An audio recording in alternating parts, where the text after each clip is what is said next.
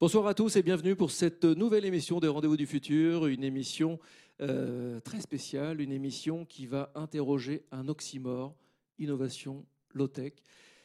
Une émission également qui va nous titiller quelque part sur, nos, sur notre confort, sur notre abondance quotidienne. Une émission qui va nous, on va faire la connaissance de de mots, euh, de mots particuliers comme, euh, comme germanium, comme gallium, comme indium. Enfin bref, ce sont des métaux rares. Donc, comme d'habitude, je vous propose de prendre votre concentré de métaux rares, de vous approprier le hashtag RDVF pour partager tout ce que vous vivez, évidemment, pour poser des questions également. Je les reçois là, ça a une certaine utilité. Je les reçois là et je les poserai à notre invité ce soir.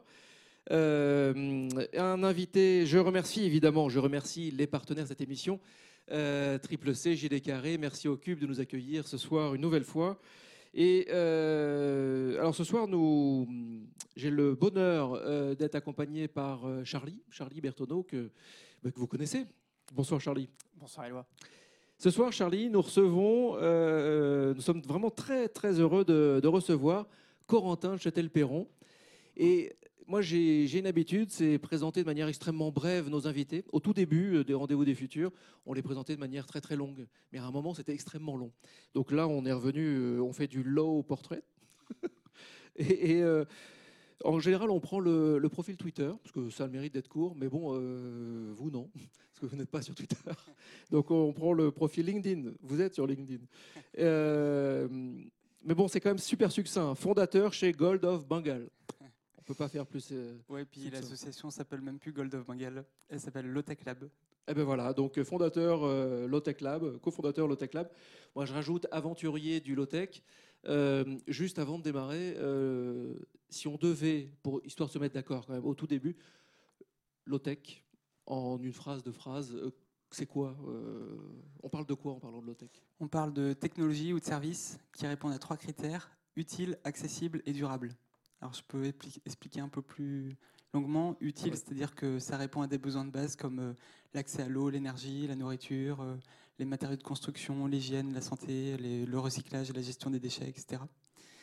Euh, accessible, dans le sens où c'est pas high-tech, c'est-à-dire qu'il n'y a pas besoin de, compétences ou d'outils très pointus pour les fabriquer. Ça peut être fabriqué un peu partout dans le monde. et trois, durable, c'est-à-dire que ça va être robuste, réparable, euh, ça utilise des ressources naturelles ou locales ou recyclables, etc. Alors là, c'est super succinct. Merci. Euh, j'ai une question rituelle. Je peux en dire plus si vous voulez. Ah ben non, mais, mais, en même temps, on a une émission, donc on va en parler. On va vraiment aborder vraiment le, le fond. Euh, j'ai une question rituelle, une question que l'on pose et que l'on doit à André Braic, qui nous regarde d'où qu'il soit. Euh, André Braic euh, se disait que le but de sa vie, euh, c'était d'expliquer le système solaire. lui était spécialiste de Saturne, notamment des anneaux de Saturne, de pouvoir l'expliquer à un enfant de 7 ans. Et la dernière fois qu'on s'est vu, il disait Bon, j'ai toujours pas vraiment réussi, mais j'y travaille, j'y travaille, j'y travaille. Parce que c'est un travail de tout instant, évidemment. Comment vous expliquez votre métier, ce que vous faites à un enfant de 7 ans? Je scanne la planète à la recherche des meilleures innovations low-tech pour pouvoir les diffuser au maximum de gens, pour que quand quelqu'un invente quelque chose quelque part dans le monde, une bonne idée, elle puisse être répliquée par les milliers ou les millions de personnes qui pourraient en avoir besoin. Il comprendrait un enfant de 7 ans? Là, je pense qu'il pourrait comprendre parce que ça fait appel un peu à son imaginaire aussi. Euh, Imagine quelqu'un qui a une super idée quelque part. C'est dommage que cette idée ne serve qu'à lui ou à son entourage. Nous, on fait en sorte de trouver cet homme-là ou cette femme-là euh, de tester son idée, de la documenter et de la faire connaître au maximum de monde. Ouais, voilà, ce serait comme ça. Là, je pense qu'il comprendra bien aussi. Charlie? Bonsoir, euh, Corentin de Châtel-Perron. Euh, vous avez eu, on va peut-être pas dresser tout votre parcours, mais vous avez commencé par des études d'ingénieur. Je pense que c'est important en fait comme, comme fil rouge pour comprendre votre, votre démarche qui est très méthodologique. Euh, donc des études d'ingénieur, je crois un goût euh, assez prononcé euh, pour, pour, pour la voile, pour le bateau. et puis un jour, vous êtes parti en. Alors si je peux vous arrêter, ah ça c'est pas vraiment vrai. C'est pas vrai. Non, j'étais pas du tout fan de bateau. Mais euh, continuez. Alors, on a des images de vous sur. alors, bah, vous allez nous expliquer. mais par erreur alors. alors un jour, vous vous retrouvez au Bangladesh peut-être que j'ai sauté plusieurs étapes. vous vous retrouvez au, Bangladesh dans un centre de construction navale.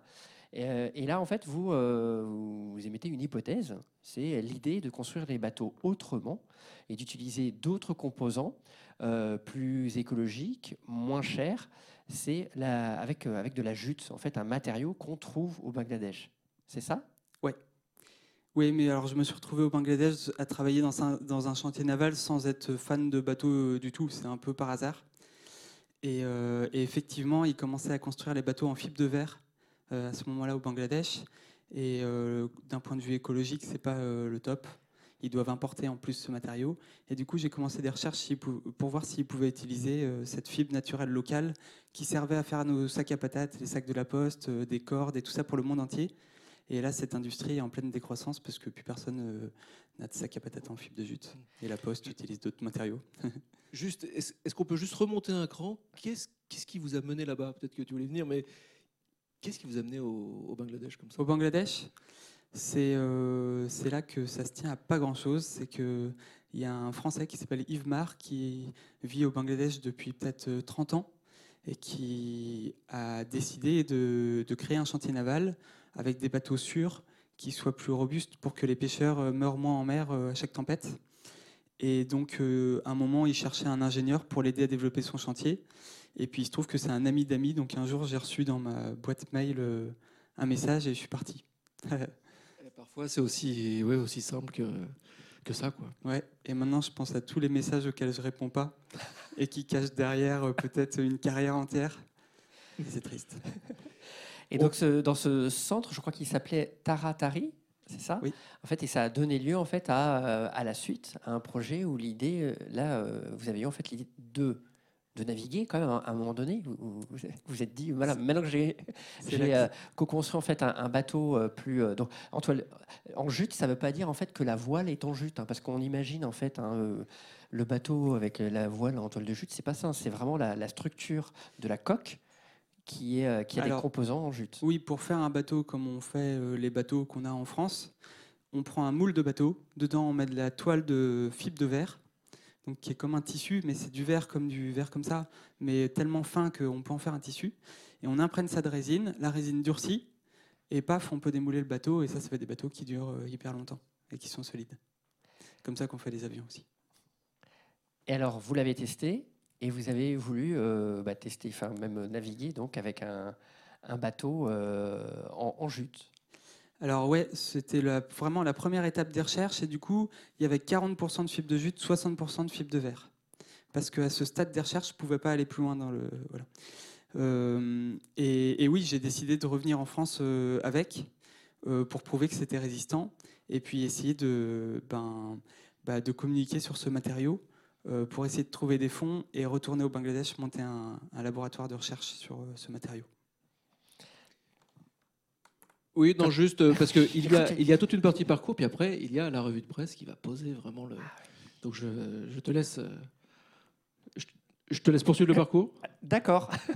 euh, ah ben, euh... C'est toi qui dis. Oui. Vous inquiétez pas, on peut passer la revue de presse. non, non, non, non, mais euh, ben non, parce que moi j'ai plein de questions faites sur le, parcours. On va parler de Gold of Bengal, on va parler de Nomade des mers, on va parler du Low Tech Lab. Mais peut-être qu'avant ça, on a peut-être une revue de presse qui va pouvoir aussi euh, nous donner euh, des grands traits d'actualité.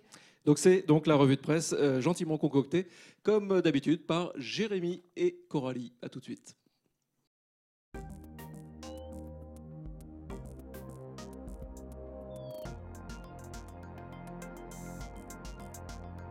Quels résultats sortent de Twitter quand on tape dans son moteur de recherche le mot-clé low-tech ces derniers temps, pas mal de Shift Project, un peu de Low Tech Lab et un tweet de Marc Meno, Tweetos Random, qui ironisait le 17 août dernier. Ah, ces technoptimistes qui ont pensé successivement que l'arme nucléaire apporterait la paix, que le glyphosate permettrait de nourrir tout le monde et que les réseaux sociaux allaient installer la démocratie mondiale et connectée. De quoi renvoyer à un article paru sur Uzbek Erika le 3 juillet qui revient sur la nécessité de créer des communautés technocritiques capables d'apporter la contradiction dans nos sociétés, persuadées que la technologie est nécessairement synonyme de progrès. Et si, comme le souligne l'article, la technologie était passée à côté de ses promesses égalitaires et libératrices? Plutôt que de s'enfoncer toujours plus loin dans l'impasse des high-tech, pourquoi ne pas faire le choix d'être la première low-tech nation?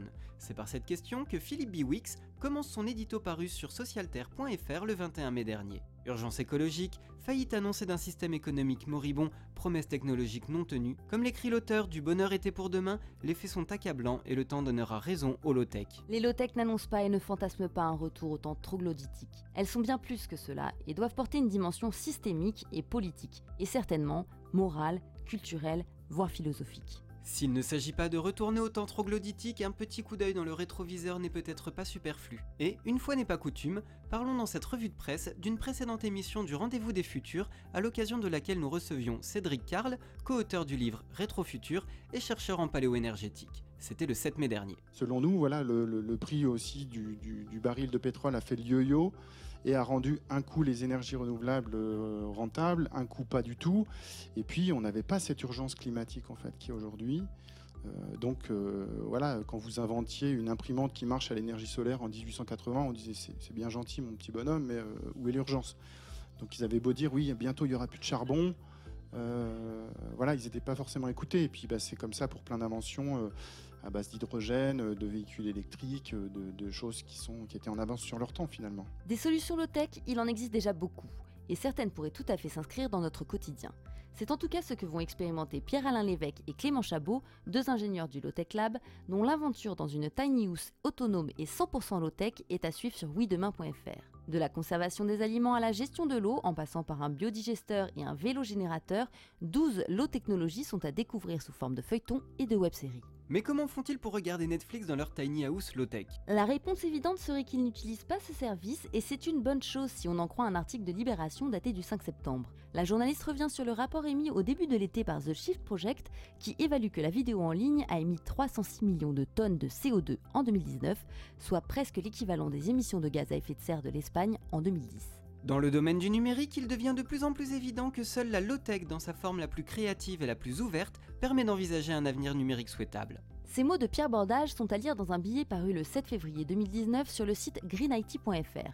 Selon l'auteur, le numérique tel que nous le connaissons est amené à disparaître, et il est temps de s'interroger sur la low-tech comme outil de résilience pour l'humanité. La clé de notre avenir numérique se trouvera-t-elle donc dans le cyberminimalisme, concept défendu par Karine Mauville Écologique, sociétal et politique, le cyberminimalisme enjoint entre autres à réduire sa dépendance aux objets connectés, principalement les smartphones, à cesser de produire des datas inutiles, raconter sa vie sur les réseaux, ou encore à recréer des espaces de liberté en combattant les monopoles des géants du web. GAFAM, Natou et autres BATX. Vaste programme à découvrir dans une interview du 23 février 2019 sur Uzbek Erika. Eh, tu connais l'histoire du cyberminimaliste euh, qui a plus de batterie? Non, qu'est-ce qui lui arrive? Bah, il s'en fout.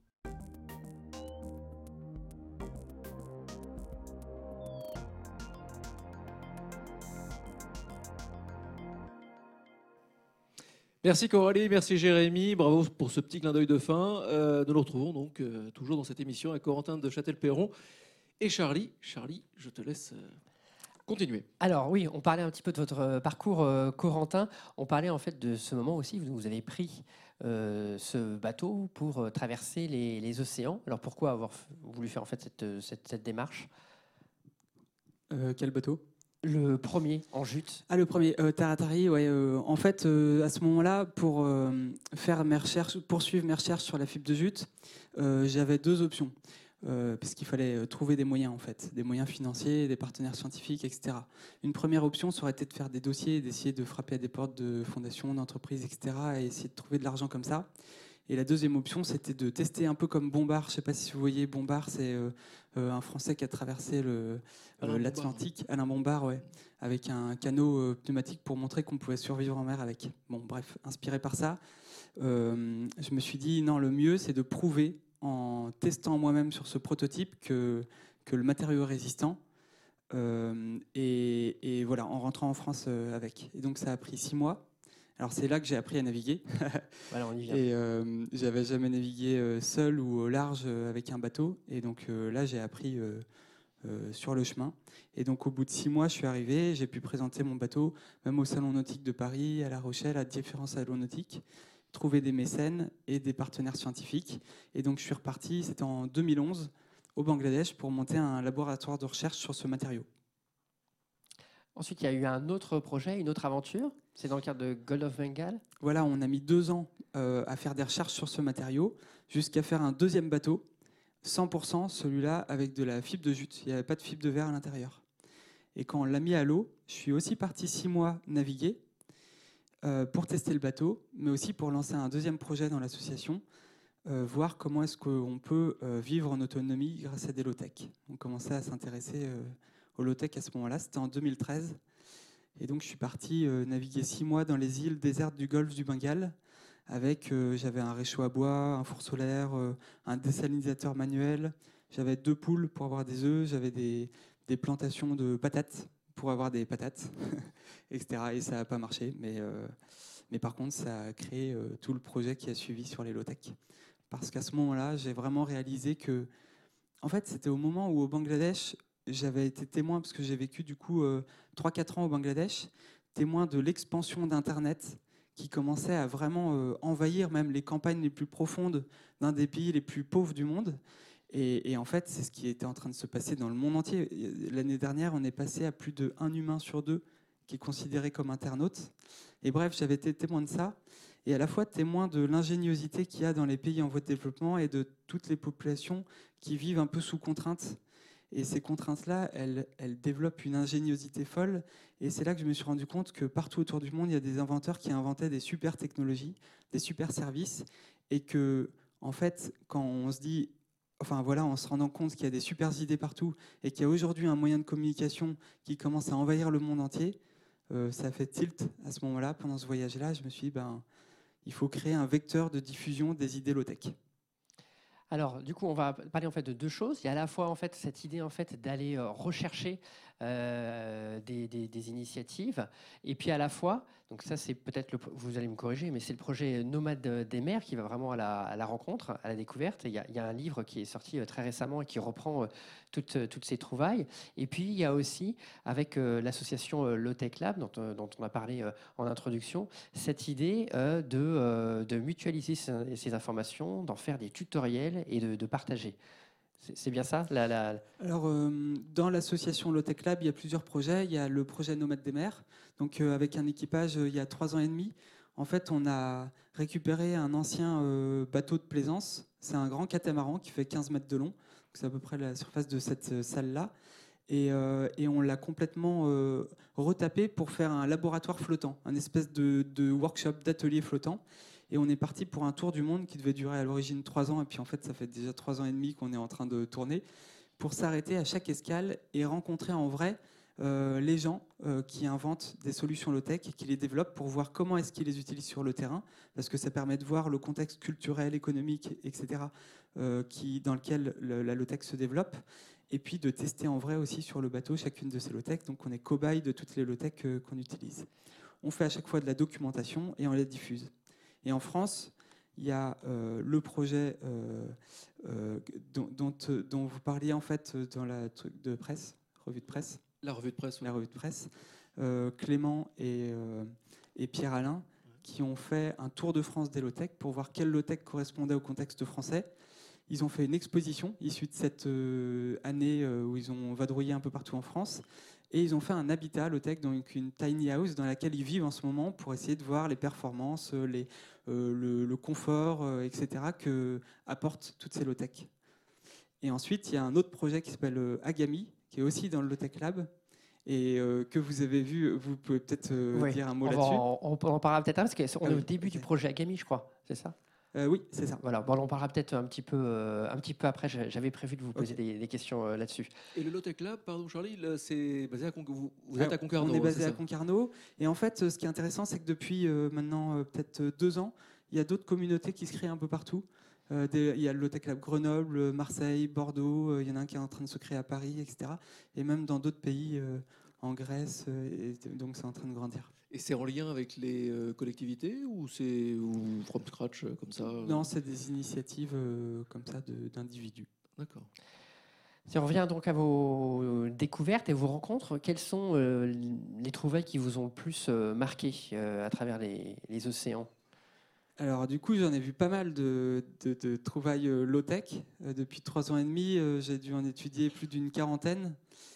Et alors, euh, il y en a une euh, qui est, euh, que, enfin, que, dont je suis particulièrement fan. Il y en a plusieurs dont je suis fan, mais, mais celle qui m'a le plus marqué, c'est les élevages de mouches soldats noirs, dont je n'avais jamais entendu parler encore il y a 2-3 ans. mais c'est une mouche qui a la particularité d'avoir. Enfin, en fait, avant de devenir une mouche, c'est une larve. Je ne sais pas si vous avez déjà remarqué des larves de, de mouches dans les aliments, etc. Mais avant de se transformer en, mouche, c'est une larve, et cette larve-là, elle mange les déchets organiques avec une vitesse incroyable et une efficacité incroyable. Donc, par exemple, vous prenez un bac de la taille de la table, vous mettez vos déchets organiques dedans, euh, vous mettez ces larves-là, elles vont manger les déchets organiques, elles, elles les digèrent et elles créent du compost avec leur déjection. Et une fois qu'elles ont fini de manger, elles ont grandi, elles sortent par une petite rampe parce qu'elles ont envie de se mettre au sec pour se transformer en mouche. En haut de la rampe, on met un seau, donc elles tombent dans le seau. 90% des larves, on les donne pour l'alimentation animale. Donc sur le bateau, nous on a un élevage de grillons, on a un canard, donc voilà. Mais, euh, mais à échelle plus industrielle, euh, on peut donner ça à la comment s'appelle les élevages de poissons, l'aquaculture ou des élevages de poulets. Et 10% restants des larves, on les laisse se transformer en mouches pour qu'elles pondent à nouveau et qu'elles fassent des larves qui à nouveau seront mises dans le compost. Donc à partir d'un déchet euh, qui est euh, vraiment considéré comme un déchet, nous on a étudié ça à Kuala Lumpur en Malaisie, euh, ils incinèrent, ils brûlent des déchets organiques, donc c'est-à-dire qu'ils brûlent des, des- matériaux qui contiennent 80% d'eau. Donc c'est ridicule de brûler de l'eau. Ou alors c'est mélangé, enfoui avec d'autres déchets. Bref, d'un déchet, ils en font deux ressources, le compost qu'ils donnent à des maraîchers et ces larves-là qui vendent pour les élevages.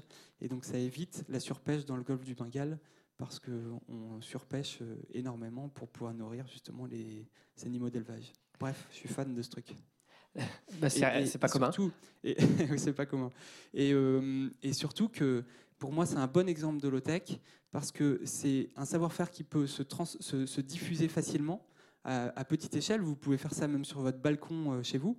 Enfin, il faut qu'il fasse plus de 25 degrés, donc euh, à Paris, l'hiver, c'est un peu limite. Mais euh, vous pouvez faire ça à petite échelle et si ça marche, euh, donc avec des petits investissements, et si ça marche, si vous faites votre preuve de concept, vous pouvez grandir jusqu'à euh, la ferme qu'on a vue.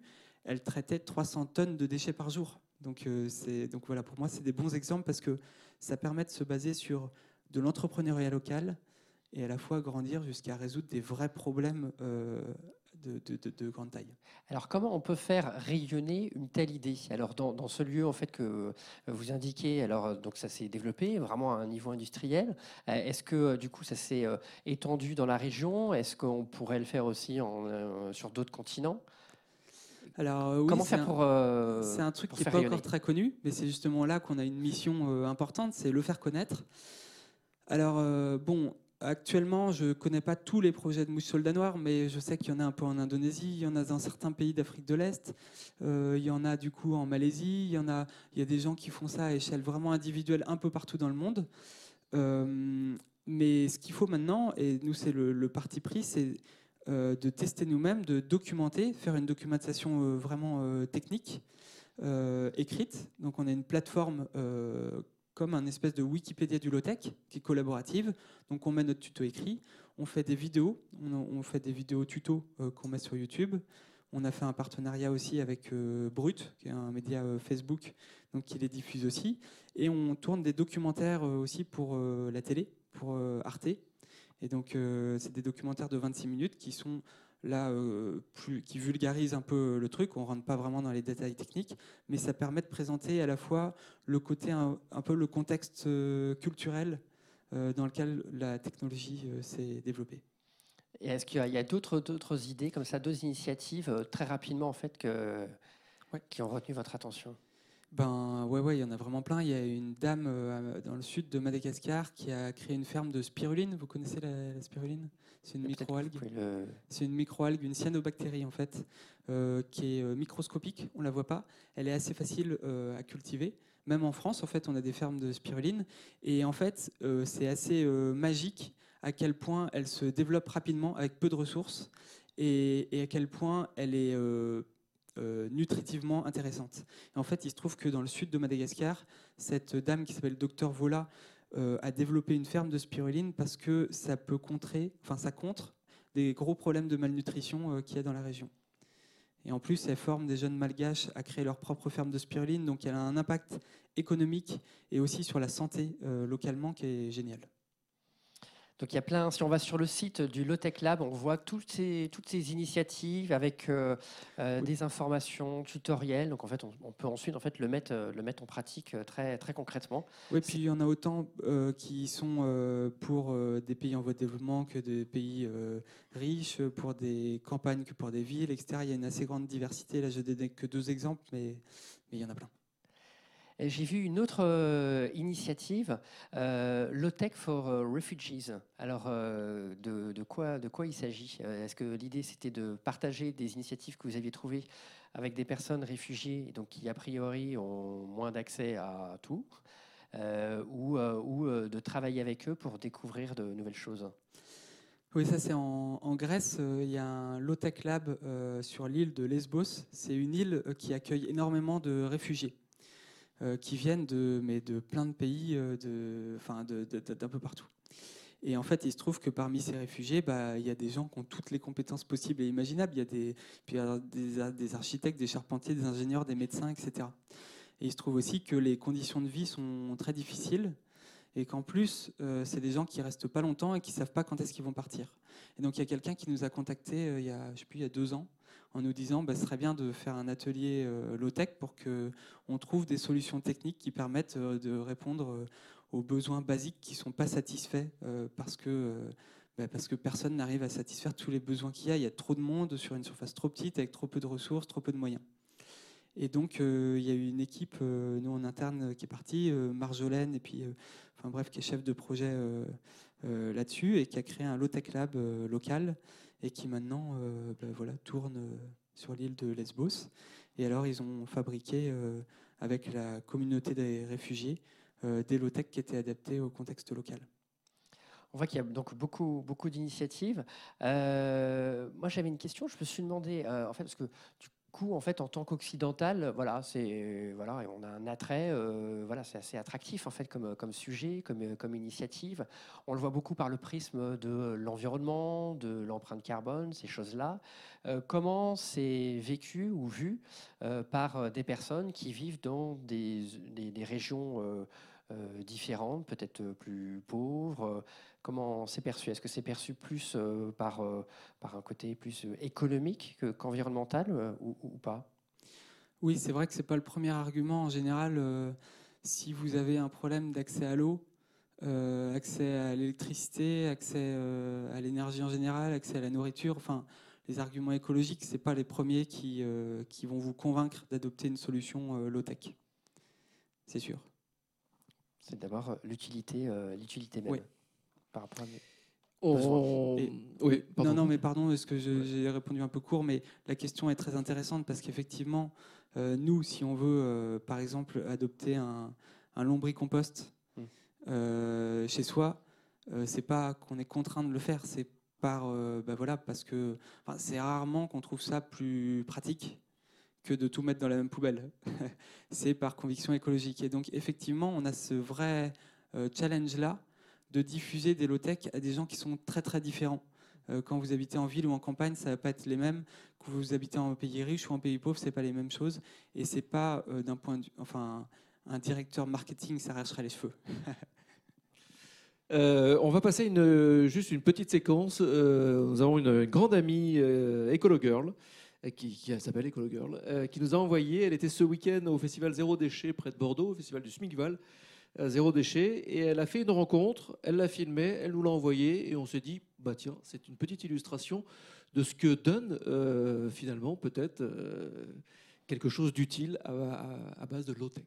On se retrouve juste après, c'est assez court. Euh, je fais partie de l'entreprise Box City où on propose une solution clé en main pour les restaurateurs pour l'utilisation de la consigne pour les plats emportés. Donc euh, j'ai créé euh, cette petite euh, borne de collecte low-tech pour ramener vos contenants sales auprès des restaurateurs partenaires. Donc il suffit de revenir avec son contenant sale, déposer ici tous les déchets alimentaires, les couverts, les déchets non recyclables. Ensuite, vous mettez votre contenant, votre box à l'intérieur, vous refermez la porte, vous vérifiez bien qu'il y a des jetons à l'intérieur, et puis vous tournez. Et voilà. Vous récupérez ensuite un jeton équivalent de votre consigne. Merci Ecolo Girl pour cette petite illustration, un petit, un petit, un petit retour là-dessus, un petit rebond. Ben, je trouve ça super qu'il y ait de la créativité au service de, de l'écologie et des low-tech. Et, puis ça m'a fait, enfin, en fait, euh, quand on a choisi d'utiliser le mot low-tech euh, a, en 2013, c'était vraiment un terme euh, inconnu. Et on a hésité entre, il y a les technologies appropriées qui veut dire un peu la même chose. Il y a des, enfin, il y avait différents mots, mais, mais il fallait clairement installer un nouveau mot pour désigner un truc, euh, bah voilà, qui s'appelait, euh, enfin, qui avait pas de nom en fait. Et aujourd'hui, entendre comme ça des gens parler low tech, il y avait euh, je sais pas, un article il y a quelques jours dans, dans, Le Monde, il y a eu dans Les Échos, enfin, je sais pas, des, des, journaux comme ça qui utilisent les mots euh, low-tech maintenant. Je me dis qu'en en 5-6 ans, euh, ça fait un, un, un, super chemin. Et on parle même de low-tech nation euh, ouais. à, à, venir, qui va ouais. peut-être émerger. Euh, je, alors pour revenir justement sur euh, peut-être cette dimension un peu sémantique, euh, ça me fait penser en fait aussi à cette notion de, de green tech. En fait, on avait l'impression en fait, qu'on pouvait aussi euh, comparer d'un côté euh, la green tech, donc ce serait des, euh, des, solutions euh, qui servent en fait l'environnement, qui sont plutôt alors peut-être high tech, enfin avec une technologie très très avancée. Euh, portés le plus souvent par, euh, par des startups qui souhaitent ensuite pouvoir euh, proposer leurs solutions à des organisations et des entreprises plus importantes. Euh, et puis de l'autre côté, euh, comparé avec tout ce dont on parlait en fait jusqu'à ce, de, de, depuis ce soir, en fait, des, des low-tech, des solutions euh, qui sont euh, plus open source, euh, partagées. Est-ce que quand, quand, vous regardez un peu tout, tout, tout, ce qui se passe, vous, vous percevez cette différence ou est-ce que vous pensez que ça, ça ne veut pas dire grand-chose? Entre green tech et low tech, ouais. euh, par exemple, ben, pour moi, le, là où euh, low tech englobe plus de choses, c'est qu'on a ces trois dimensions euh, utile, accessible et durable, et pas seulement la dimension durable. C'est-à-dire que vous pouvez très bien avoir euh, une activité, une technologie, un service qui n'est pas du tout utile, qui n'est pas du tout accessible euh, et qui est euh, green parce que il va, j'en sais rien, utiliser de l'énergie électrique. Et, et, je pense que c'est un petit peu ce que. Euh, c'est un petit peu ce qu'on veut. Enfin, la philosophie low-tech derrière, c'est de se dire il ne faut pas qu'on continue en essayant juste de. Enfin, aujourd'hui, il y a plein de problèmes dans le monde. On voit euh, les problèmes de pollution, de déforestation, d'arrêté des sols, de, malnutrition, etc. Euh, on essaye de créer des technologies qui vont essayer de contrer chacun des problèmes. On essaye, nous, plutôt de montrer que il faut plutôt changer le mode de vie qui est à l'origine de tous ces problèmes-là. Et que je pense que le terme low-tech, il contient cette dimension-là. De, ben voilà, quand on dit que le, premier critère, c'est l'utilité, ça veut clairement dire qu'on doit remettre en question un peu notre mode de vie parce que est-ce que tous les objets qui nous entourent ont une vraie utilité? Est-ce que, ben voilà, est-ce que, enfin, est-ce que si on pense euh, efficacité dans le sens, euh, bah voilà, ce qu'on cherche, euh, ce que l'humain cherche, c'est à être heureux et voilà, vivre peinard de manière durable. si on cherche l'efficacité de quoi mettre en place pour atteindre cet objectif-là, je pense qu'il y a beaucoup de, ben, de trucs à enlever, de trucs à modifier. Et bref, je ne sais pas si c'est très clair ce que je veux dire, mais que les green tech, pour moi, le, en tout cas le terme, si je le comprends bien, ne cherche pas toute cette remise en question. Vous avez parlé en fait de la philosophie qui a derrière le, le low-tech. Est-ce qu'il euh, y a euh, des, rapprochements, des liens avec des mouvements aujourd'hui autour de la collapsologie, l'effondrement, la décroissance Alors, euh, alors ben, moi, j'ai pas du tout fait ça dans l'idée d'un effondrement. De, de, je suis pas un survivaliste à la base même si j'adore tout ce qui est autonomie, aventure, etc. Mais euh, le fait qu'on parle depuis, je sais pas, euh, deux ans de collapsologie, d'effondrement et tout ça, ça nous a ramené pas mal de monde. et euh, effectivement, ben, quand on réfléchit, enfin, j'ai l'impression qu'il y a une espèce de prise de conscience. Moi, je suis pas tellement fan de l'idée que, enfin voilà, de promouvoir l'idée que le monde peut s'effondrer du jour au lendemain comme ça, parce que pour moi, quand on prend du recul, si on se met dans, dans 1000 ans, par exemple, et qu'on regarde notre époque, on est aujourd'hui déjà en plein effondrement. Y a pas, on n'a pas à attendre un truc, quoi. Et euh, la biodiversité s'est effondrée d'une manière euh, dramatique. Les experts disent qu'on est dans la sixième extinction, la dernière étant celle des dinosaures. Enfin, si on ne peut pas appeler ça un effondrement euh, en cours, je ne sais pas comment il faut appeler ça. Et bref, du coup, on n'appuie pas trop sur tout ce qui est. on le vit, mais il s'accélère. Il aurait peut-être tendance à s'accélérer un petit peu un petit peu rapidement. Oui, et puis tous les jours on perd des trucs, donc on est en train de se casser la gueule. Donc c'est clair qu'il faut essayer de, de redresser la barre. Une question, Éloi? Est-ce que j'ai une question, moi euh... Non, j'ai pas de question. Vas-y, toi. Ah, je continue. Oui, oui. Mais euh, ça me permet de te dire qu'il reste cinq minutes, si tu veux. Eh ben, parfait, parfait. Euh, là, l'idée, ben, on, vous avez commencé en fait à l'aborder, c'est de parler aussi de, de, vos actualités euh, et peut-être donc du projet Agami, où je crois que l'idée, c'est de partir de Madagascar, de remonter le continent africain jusqu'en France à bord euh, d'une voiture, alors plus ou moins le ça vous allez, me corriger, euh, et euh, à la découverte en fait d'autres, encore, encore d'autres initiatives. Donc on laisse tomber le, le bateau, la voile, et là on sera sur quatre roues, c'est ça? C'est ça, c'est Quentin qui porte ce projet dans l'association. Et ils sont depuis plusieurs années, en fait, ils continuent les recherches que j'avais démarrées au Bangladesh à l'époque, sauf qu'ils ont vraiment nettement amélioré le matériau, parce que moi j'utilisais encore de la résine qui était issue du pétrole, alors que eux se sont concentrés sur euh, des résines ou des matrices, c'est ce qui lie les fibres entre elles, qui soient euh, biosourcées ou biodégradables et ou euh, recyclables. Enfin bref, ils ont tout un panel de matériaux intéressants. Et donc, on a un partenariat avec une entreprise qui s'appelle Le Relais, c'est la même entreprise qui récupère nos, fringues usagées. Enfin bref, ils sont aussi implantés à Madagascar et ils fabriquent des voitures en fibre de verre. Et donc euh, ça fait quelques années qu'ils nous ont appelés en disant est-ce qu'on peut pas les fabriquer avec un autre matériau? Donc on a sauté sur l'occasion. On fabrique une voiture en fibre de jute pour essayer les différents matériaux qui ont été découverts euh, ces dernières années. Et euh, on va remonter la côte de l'Afrique du Sud, toute l'Afrique de l'Ouest, jusqu'en France pour aller à la découverte d'initiatives euh, low-tech, un petit peu comme ce que je fais moi avec le bateau, mais là avec un focus plus sur euh, les modèles économiques qui permettent le développement des low-tech. Et alors, qu'est-ce que ça, à quoi ça pourrait ressembler, enfin, ces modèles économiques? Alors, vous allez les découvrir, hein, peut-être que... Ouais, puis moi, avec les escales que j'ai faites avec Nomades des mers, j'ai vu un petit peu aussi. En fait, moi, j'ai un, bah, une formation d'ingénieur et pour moi, c'était un truc technique, c'est technique. Euh, si ça marche bien, euh, ça va se diffuser. Si ça marche pas, ça va pas se diffuser.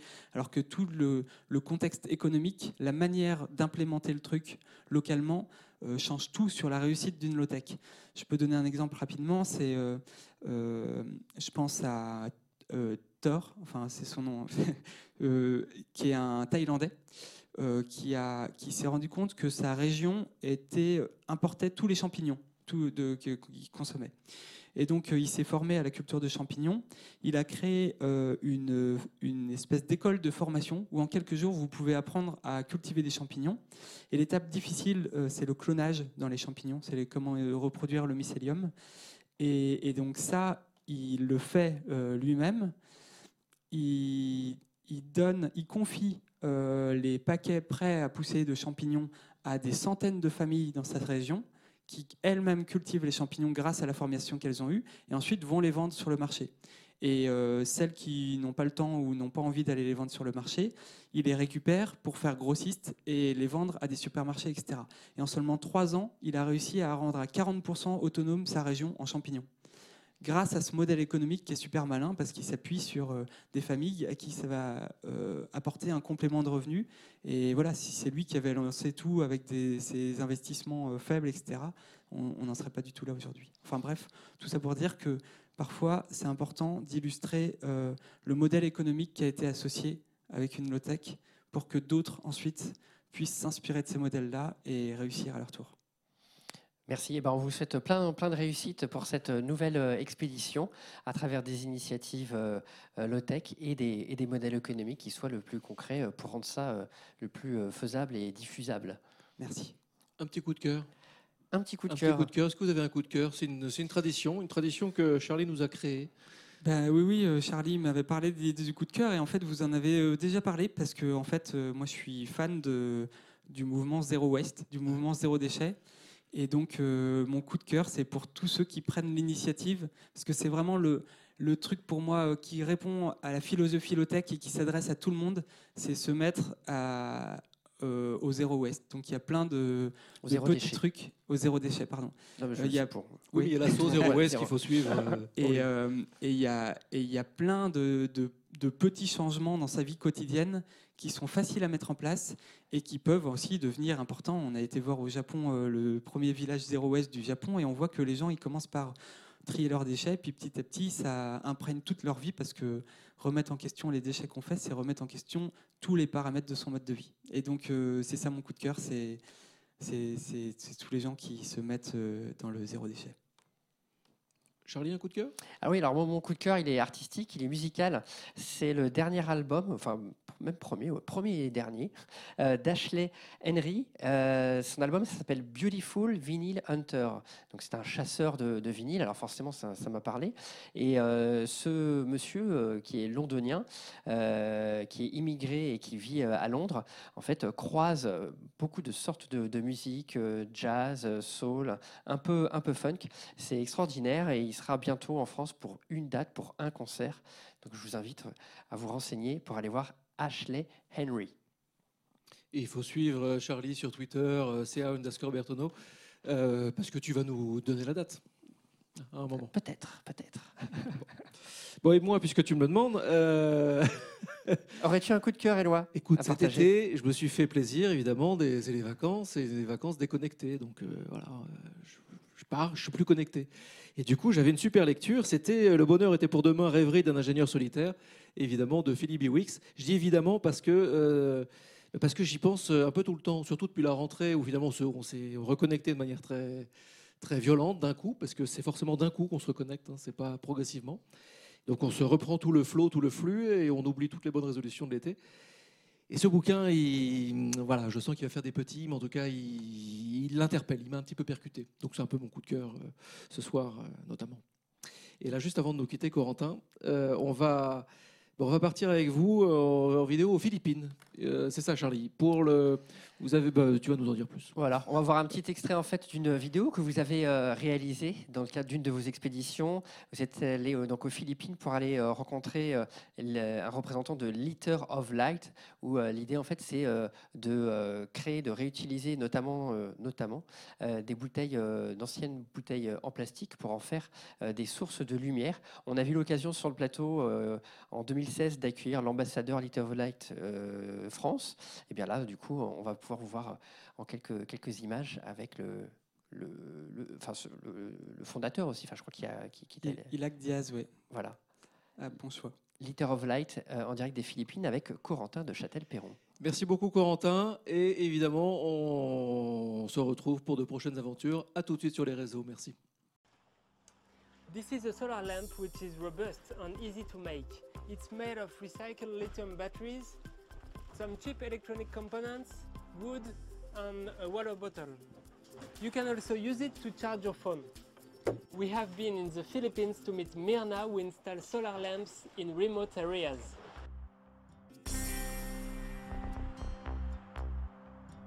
At Lowtech Lab, we travel the world to find the best low-tech inventions that are useful, sustainable, and accessible to all.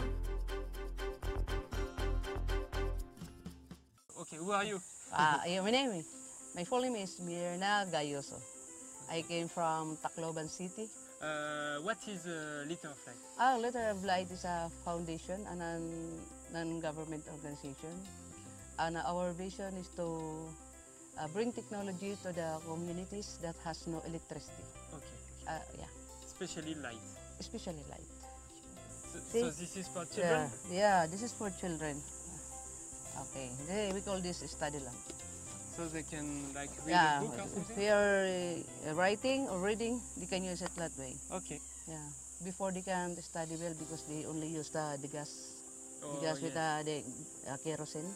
Okay. Yeah, but now even if at night at 11, they ca- there's their kids could still uh, read their books.